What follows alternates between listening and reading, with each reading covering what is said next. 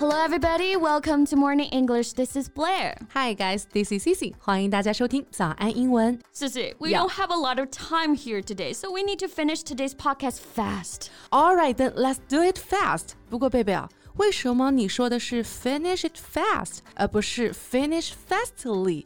不应该是副词修饰动词吗？Well, yeah. First of all, 查查字典啊。you will know fast. 其实这个词本身呢就具有副词的词性，所以没有 fastly 这个说法。我记得以前的老师说过，一般副词都是 ly 结尾呀。嗯，一般情况下是没错的。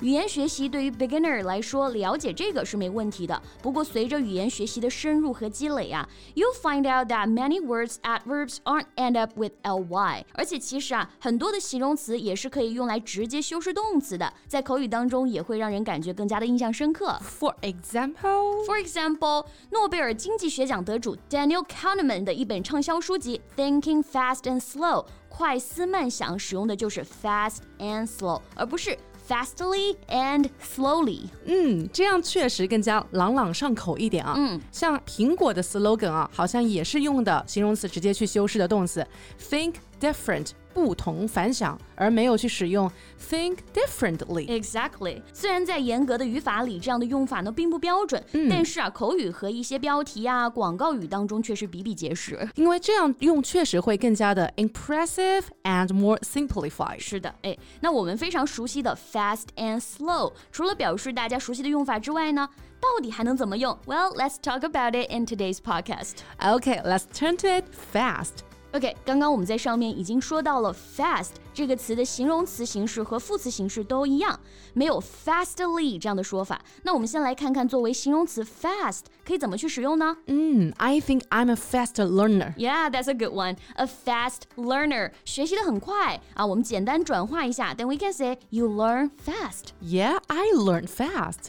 这里的 fast 就变成副词再进行使用了啊。 Exactly. So, Sissy, you should take care of yourself and don't drive too fast every day. Well, thank you. Don't worry about that. I don't drive fast. 毕竟啊，我是一名女司机。 okay, that's good to hear. 那既然我们聊到了 fast，那就一定会聊到另外一个表达 quick。Q U I C K quick 也表示快。那你知道 quick 和 fast 这两个词有什么区别吗？嗯，quick 它也是既可以作为形容词使用，也可以作为副词使用啊。嗯，For example, she gave him a quick glance，就是说啊，她快速的瞟了他一眼。嗯，这里的 quick 就是作为形容词在用。And when we say let's talk about it quick，这里呢就作为副词在用啦。 Yeah, and quick 是有 quickly 作为副词形式的，so we can also say let's talk about it quickly. 嗯，那在表达快这个意思上面啊，fast 好像更倾向于说一个人习惯性的快啊。比如说，she talks fast，就是说啊，她说话很快，语速很快。而 quickly 更多的应该是形容在某一个特定的情况下，在 one-time situation 情况下的那种快，对吧？ 对，quick grab a hold of that rope，快点抓住那根绳子。哎，这里就说的在这种情景下要快一点。 Yeah，好，那我们说完 fast and quick 之后啊，来聊一聊 slow。So for slow, both slow and slowly can work as adverbs, right? 对 ，like he is so slow or he is slowly. That's the same thing. 是的，同样我们说一个人说话很慢，she talks slow or she talks slowly，也都是正确的表达对，不过同样的，在口语当中啊，用 slow 会简化很多。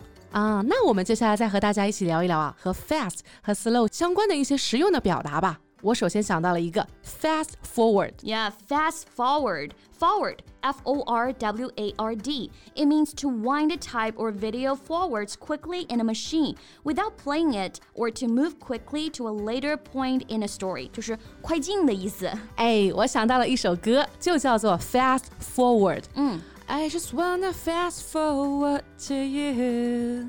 我就想快点到你身边。好甜的歌啊！那这句话呢，更多的可以使用在看电视、听歌之类的。比如说，哎，我想快进了。For example, I mean, we can fast forward through the dumb stuff. Yeah，或者呢，当想表达把时间快进的时候呢，也可以用这个表达。Like he was born in a small town in America in 1980. Fast forward to 2022, he's living in China now. 就是说啊，他一九八零年出生在美国的一个小城镇。当快进到二零二二年呢，他现在是在中国生活。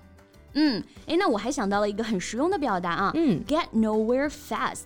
快速的哪里也没去，嗯换言之就是没有任何的进展，常用来形容一件事情呢遇到了阻碍，进展的非常不顺利。是的，get nowhere fast. For example, we're getting nowhere fast with this meeting. Let's take a break and rethink. 就说啊，我们这个会议呢陷入了僵局，大家休息一下，重新思考吧。对，那有的时候我们写稿子啊也会 get nowhere fast, and then we need to take a break and rethink. Yeah, that's true. Well, Cici, you know, I thought you were a slow poke at first. Really? Yeah, but now I know that actually you're slowly but surely. Okay, thank you. 哎，那贝贝啊，你刚刚又说到了两个关于 slow 的实用表达。嗯，So the first one, slow poke. S L O W P O K E. It means someone who moves or does things too slowly. 指的就是一个很磨蹭的人。嗯，另外一个表达是 slowly but surely，这个意思直接看上去是说很慢，但是很确定。那这个表达是个褒义词啊，指的就是一个人做事儿虽然慢，但是很有章法，有条不紊。 Yeah, I'm making progress slowly but surely with my piano learning. 就是说啊，我学钢琴进步虽然不快，但是很扎实。是的，slowly but surely 也可以作为稳扎稳打这个意思去使用。For instance, if you do your revision slowly but surely, you will do well in your exam。就是说，如果你们稳扎稳打的复习啊，就会考得很好。 Right，好，那今天关于 fast and slow 就和大家聊到这里啦。And so that's what we have for today. So thank you so much for listening. This is Cici. And this is Blair. See you next time. Bye. This podcast is from Morning English. 学口语就来早安英文。